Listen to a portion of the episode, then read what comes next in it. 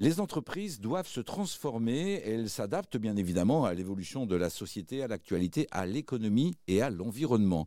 Les salariés souhaitent trouver un équilibre entre des activités personnelles et dans des activités professionnelles. Thomas Dansembourg, bonjour à vous. Bonjour Gilles. Est-ce que vous trouvez euh, normal que les entreprises aient à s'adapter aux envies de leurs salariés? C'est incontournable s'ils travaillent contre les envies, ben, ils n'auront pas beaucoup d'adhésion, de motivation, de joie d'être au travail et donc de créativité et de capacité à faire face aux défis. Inversement, s'ils vont à l'écoute de, l'élan de vie qui habite leurs employés pour euh, trouver une, une, harmonie comme un chef d'orchestre cherche à créer de l'harmonie dans son orchestre, alors on va traverser les défis que l'entreprise rencontre. C'est vraiment comme une équipe de football, on ne va pas contre ces footballeurs, on va essayer de voir comment mettre celui-ci au bon endroit et on va trouver la façon de collaborer pour qu'il y ait une force beaucoup plus grande que la somme des parties. C'est ça l'idée. Et donc, euh, c'est très important à mes yeux, et heureusement, beaucoup d'entreprises s'y ouvrent, que d'être à l'écoute intime des, euh, de la vie émotionnelle de nos, de nos équipes pour faire en sorte de fédérer. Vous avez en face de vous régulièrement des amphithéâtres de euh, chefs d'entreprise ou de salariés. Quels conseils vous pouvez partager à nos auditrices, à nos auditeurs pour améliorer leurs relations dans leur travail? Le premier conseil serait de considérer que la relation humaine est essentielle. Nous n'aurons aucun bien-être dans la vie quand la relation à soi et aux autres est pénible et récurremment pénible, avec des irritants systématiques. Même un âne n'achoppe pas deux fois sur la même pierre. Eh bien, nous, dans nos vies quotidiennes, notamment au travail, combien de fois n'achoppons-nous pas sur les mêmes pierres? C'est absurde. Nous avons donc besoin de prendre soin de la, relation, de nettoyer les irritants et d'affiner la compréhension de comment nous fonctionnons les uns avec les autres en comprenant nos sensibilités, nos personnalités.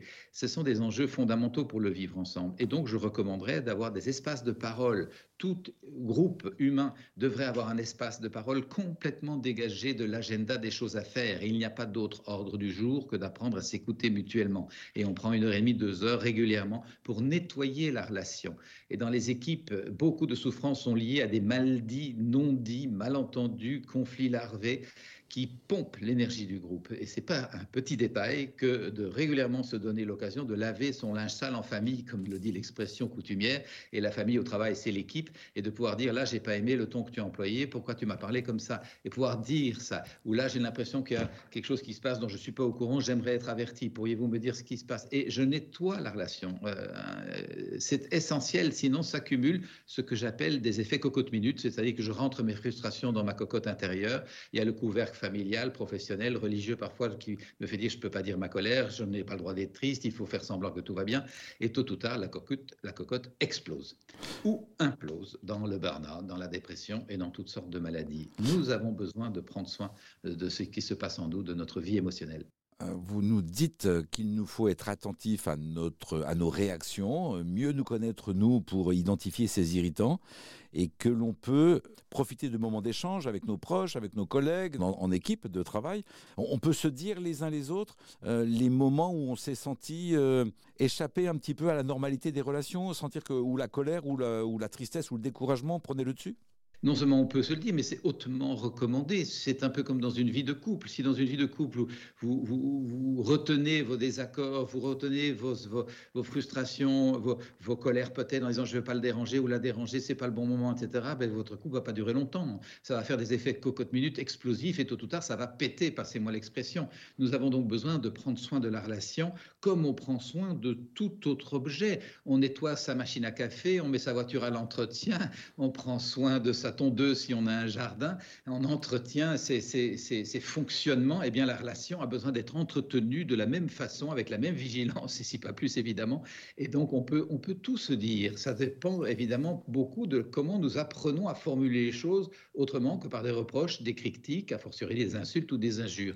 Et c'est en ça que certains apprentissages sont pertinents. Et dans cette voie-là, j'enseigne une approche qui est extrêmement efficace et pertinente depuis bientôt 30 ans et qui s'appelle la communication non Cette communication non violente, elle nous apprend à exprimer des choses sans y mettre trop d'intensité, de, colère, euh, voire même de proposer des solutions euh, à celles et ceux qui découvriraient encore la CNV, la technique pour, pour la mettre en œuvre euh, dès maintenant. En peu de mots, au risque d'être extrêmement sommaire, la communication non violente est basée sur la conscience que les êtres humains ont des besoins fondamentaux qui sont très très largement semblables et que nous allons bien quand nos besoins sont nourris, nous allons moins bien quand nos besoins ne sont pas nourris. Ce n'est donc pas un petit détail que d'apprendre à bien connaître nos besoins parce que si malheureusement j'entre dans un état de frustration, je risque d'entrer soit dans l'agression sur l'autre, soit dans toutes sortes de mécanismes compensatoires. Et donc la communication non violente est une invitation à se relier à ses besoins, à savoir comment les exprimer et ce travail a un immense bénéfice parce que non seulement ça va me pacifier, mais plus je me connais et connais mes besoins, plus j'ai des clés pour comprendre les sentiments et les besoins de l'autre. Inversement, c'est difficile d'être proche de l'humain qui est devant si je ne suis pas d'abord proche de l'humain qui est dedans, dedans moi. Donc c'est un, un outil d'éveil de conscience. Je dis pas tu es comme ça, je dis mon ressenti, c'est ça. Oui, nous allons apprendre à parler au jeu, comme on dit, de façon non directive, en, partageant ce, que l'on ressent et ce que l'on vit. Euh, plutôt que de balancer à l'autre, t'es un égoïste, tu penses qu'à toi, ce qui ne va pas favoriser la relation et amener de la compréhension mutuelle. Je vais plutôt dire à l'autre, quand tu fais ceci aussi, cela, je me sens triste parce que moi j'aurais besoin d'écoute ou d'aide, serais-tu d'accord de m'écouter? Et j'indique un sentiment, un besoin, et je fais une demande.